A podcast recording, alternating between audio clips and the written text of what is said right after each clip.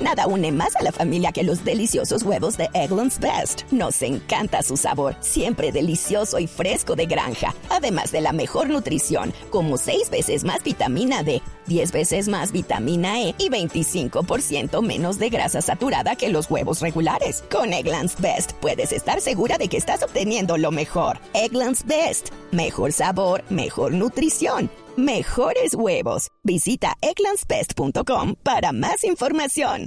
Es que sepamos hasta ahora. Ahora. Por lo menos frente a el tipo ha puesto la cara, dice yo soy el papá, está respondiendo por su compañera que tiene 14 años, va a responder por la chiquita. To- Entonces, Propongo una salida entonces jurídica. que destrozamos esa No, familia propongo una porque salida jurídica. tuvieron la de la desgracia de que le secuestraron la niña. Sí, propongo una salida jurídica porque, ah, según parece, por lo que dicen los medios, esa es una familia bien constituida, el hombre es responsable, trabaja, Pues es responde lo que- por su lo mujer, que uno ve, ¿no? que sigue siendo menor de edad y por su niñita y tal. Yo que creo, uno ve aparentemente, yo creo, ¿no? yo creo, Sí, yo que creo ve, que ¿no? Sí. hay una, bueno, aparentemente es lo que uno ve, que y uno debe ve, haber sí. muchos hogares así que son hogares funcionales, como habrá otros que son disfuncionales. Pero lo que creo aquí es que la fiscalía debe revisar con detenimiento este asunto y si hay previo peritaje, previas entrevistas, eso se documenta con testigos, hay un buen hogar allí armado, lo que yo creo que debería hacer la fiscalía es aplicar el principio de oportunidad a este muchacho. Es- Eso decir, que es- diga, sí cometí el delito. Sí cometí el delito, pero mire, mire, mire el, eh, el, el hogar que tengo, no, porque es que también tengo que pensar en la criatura, se va a quedar sin padre. No, no, no, es que lo Pero- que, pero a ver, el pero es que suspiro que, estamos haciendo es... Revisemos las dos el suspiro facetas. que estamos haciendo es peor el remedio que la enfermedad, No. por Dios. Claro, yo lo estoy da- apasionadamente, lo que estoy planteando es una bebé que fue raptada, un tipo que está dando la cara como muchos de ustedes. Tú sabes, Pero ustedes ustedes saben a qué edad se casó mi abuela y tuvo a mi madre. Mi abuela se casó a los 14 años y medio y tuvo a mi madre a los 15 años y medio. Bueno, pero era 14 años. No, no, no, no, no, no, no, no existía, no existía No la prohibición. penal, claro, no existía la prohibición en ese Ajá. momento. Ah, Pero ustedes- fíjese que sí. Perdón, perdón. Entonces revisemos lo que ha pasado en el pasado. Conocemos muchas historias de gente mayor. Em, Es más, por el lado de mi padre, em, y de, mi- de la abuela de, mi, de, de- de la madre de mi padre, que era de origen eh, sirio, sus primos, ven- sus primos venían de, de Siria y se casaban con primas menores en matrimonios arreglados por los paisanos. Como y eran matrimonios que duraban toda la vida y eran matrimonios muy funcionales. Entonces hay que revisar de fondo, me parece que hay un tema social, pero sociológico, de ah, sometimiento, fondo. de- sí, está pero, bien. pero vamos a hablar desde, Está bien, desde está bien, pero hay que revisarlo, hay que cultural. revisarlo. Doctor de las Priella y, nuestros otros invitados del IFF, Camilo Domínguez y Elena González. Y hay una realidad también que cuando una familia no es funcional, sino que es disfuncional, muchas de estas pequeñas se encuentran en su despertar sexual, en su pareja, en su amigo o en esa otra persona, el afecto, el cariño, la compañía, entre muchas otras cosas. Entonces allí es muy fácil decir es una menor de edad, pero si es una pequeña sola que encuentra ese amor que no le da a su papá y su mamá, que no la atiende, que no le para bolas, en No, un que la adulto levantaron a palos, Claro, que se está escapando de violencia en su digamos que es un casa. tema cultural allí que, que, que, que como Instituto Colombiano de Bienestar Familiar también tenemos que hacer el debate. Miren, yo, yo sí quisiera hacer una alerta sobre esta relativización, digamos. O sea, ¿qué, está, qué estamos recibiendo en el instituto? Nosotros estamos recibiendo 12 mil niñas y niños al año víctimas de abuso sexual. 12 Pero, mil. pero perdón, Pero eso- ¿por qué el instituto no ha dicho nada sino hasta ahora que revienta esto? No, porque no, el no. instituto, cuando ve el escándalo, es que sale a presentar denuncia, es el mismo cuento de No, siempre. pero espérame un ¿Por segundito, qué no ha habido una política? No, no, no, Pero no, ¿Por qué no ha habido una política? sí. deje hablar a Camilo porque es, es que también el tema de la relativización es difícil, porque entonces el, el amigo de, de Mesa Blue que esté oyendo y que esté en una situación parecida, que puede ser 12 mil o 24 mil o 36 mil o 50 o 100 mil En colombianos. Estados Unidos gravísimo. Tienen que tener claro que una cosa es lo que es la teoría que es la que estamos discutiendo aquí con el doctor de las Pellas, lo que sería un proceso penal, y otra cosa es lo que, lo que pasa en la práctica, ¿o no? que es, que es el día a día del instituto, que es muy distinto, Abelardo, de, de los embarazos. Aquí ni siquiera estoy hablando de los embarazos, estoy hablando de las niñas que nos están llegando por abuso sexual. O sea, Colombia es un país que está abusando sexualmente a las niñas, digamos. Eso es lo que le está, eh, lo que estamos recibiendo en los centros zonales, los defensores de familia, el ICF, todos los días. Es la cifra, digamos, casi que se equipara con el maltrato infantil. Digamos, es una cifra enorme. Ahora, cuando uno empieza a hablar de embarazo adolescente, que es, la más- que es incluso más grande, estamos hablando que entre una niña el 20% de las niñas menores de 18 años han estado embarazadas.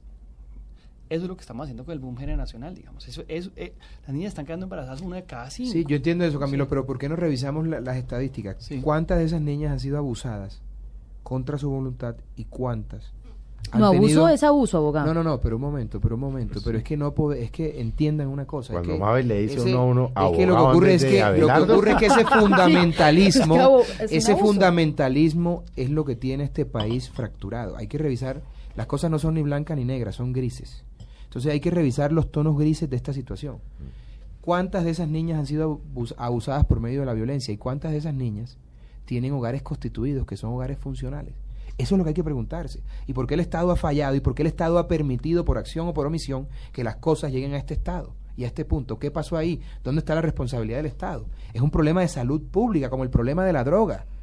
No me digan a mí que el, que el, que el consumidor es un, es un es un delincuente, es un enfermo. Hasta que no entendamos ese tipo de cosas hay que corregirlas y eso seguramente evitará que a futuro ocurran tan cosas lamentables como esa. Yo no estoy defendiendo aquí que una niña de 14, 13 años tenga relaciones con un adulto. Me parece que eso no es lo apropiado que eso es no es independiente. Lo que no queremos es que se me parece que, eso, no es adecuado. no me parece no, yo no estoy justificando nada me parece que no es adecuado. si yo, puedo decir hay que respetar la ley pero pero hay que revisar también porque la ley no puede servir para cometer atropellos como dejar a una criatura sin hogar so pena de cumplir la ley es decir lo que tenemos que buscar es un punto de equilibrio como debe ser la justicia. La justicia debe ser equilibrada, ponderada, sin pasiones de ningún tipo. y si, la justicia, en, si la justicia en los casos que están documentados verifica que hay hogares funcionales, fantástico, pero si fue un abuso en el que me dio la coacción, la presión o las amenazas, hay que encarcelar a esa gente. Pero me pregunto yo, otra vez a modo de reflexión, si este señor va preso, ¿qué le espera a esa criatura?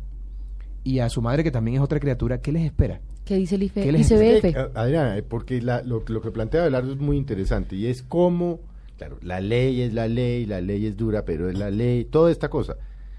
Pero cómo conciliar, cómo equilibrar el tema de la ley en este caso con la familia. Pero usted me acaba de decir que la ley es la ley, doctor Felipe. Pero... Dura ley ley que es un... No, me lo acaba de decir, pero, yo dije lo mismo. Pero es el tema de la familia. Se puede... Pues puede ponderar, digamos, sí, puede ponderar. Pero, pero yo lo que quiero, digamos, un poco señalar es en esa relativización. Es decir, yo no puedo justificar de por qué X niño venía con un hogar disfuncional y venía con violencia intrafamiliar o violencia sexual. Entonces también, por eso está bien que se vayan reclutados con los grupos armados ilegales, porque, porque aquí estaba tan mal que no. No, vamos, digamos, vamos... pero nadie puede salir, por más disfuncional que es una familia, el, un grupo ilegal es peor que cualquier familia disfuncional.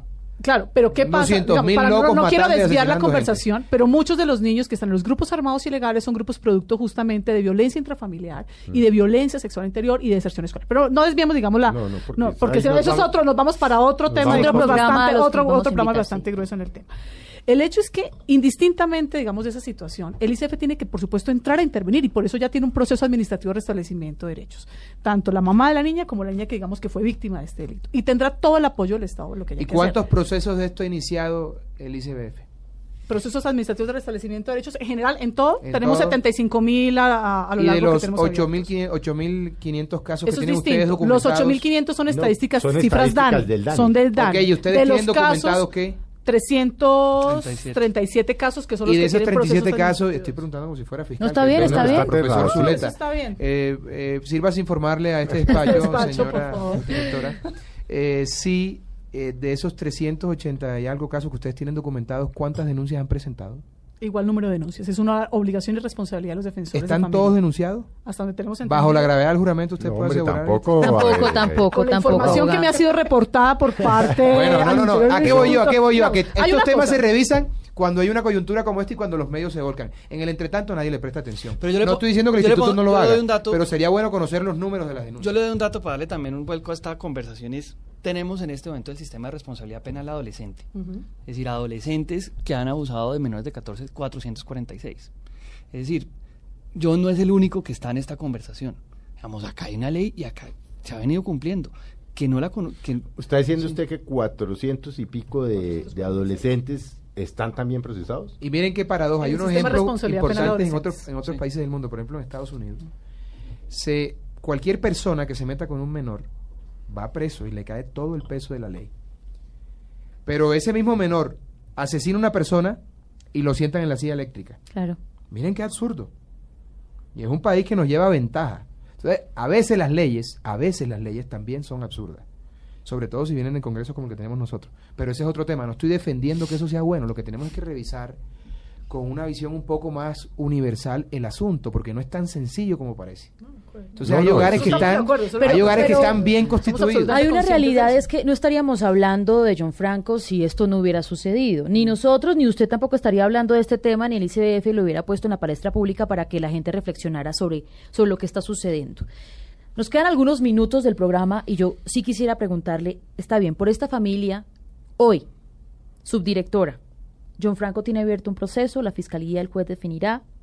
¿Es así? John Franco, no, tiene abierto un proceso. el jueves la eh, fiscalía dijo que le el ICF puso en conocimiento de la fiscalía y el jueves el... por determinar y, llega no se denunció a John Franco. La noticia por determinar. Sí, ya y ya el jueves Dará la fiscalía dijo que abre investigación contra John Franco. Es decir, y usted como abogado penalista, si tuviera la posibilidad de defenderlo, ¿qué argumentos estaría? Yo plantearía allí o solicitaría a la fiscalía un principio de oportunidad en el entendido que se trata de una familia funcional, en el entendido que ese par de criaturas van a quedar desprotegidas y que el Estado ha sido omisivo y permitió que las cosas llegaran a este punto. Pero es que no quedan desprotegidas, porque es que esa es la pregunta que yo le iba a decir a Adriana. En gracia y discusión, John Franco es condenado a 12 años, o lo que dice el tipo, penal. Estas dos niñas, dos niñas, ¿qué? ¿Se van para el bienestar? Imagínense. Imagínense lo que o sea, la mamá y la niñita las cogen el bienestar y las separan o, que, o los cogen los papás de ella. No se separan, Es decir, ¿qué Obviamente, hay todo un tema de intervención familiar, digamos, para revisar qué es lo que está pasando alrededor de esto, si tiene apoyo o no tiene apoyo familiar, si finalmente no lo va a tener, por supuesto entraría, digamos, en un proceso de protección en el instituto. John Franco va a pagar y si tiene apoyo, apoyo familiar, ¿qué apoyo, oiga? Es que estoy con hambre.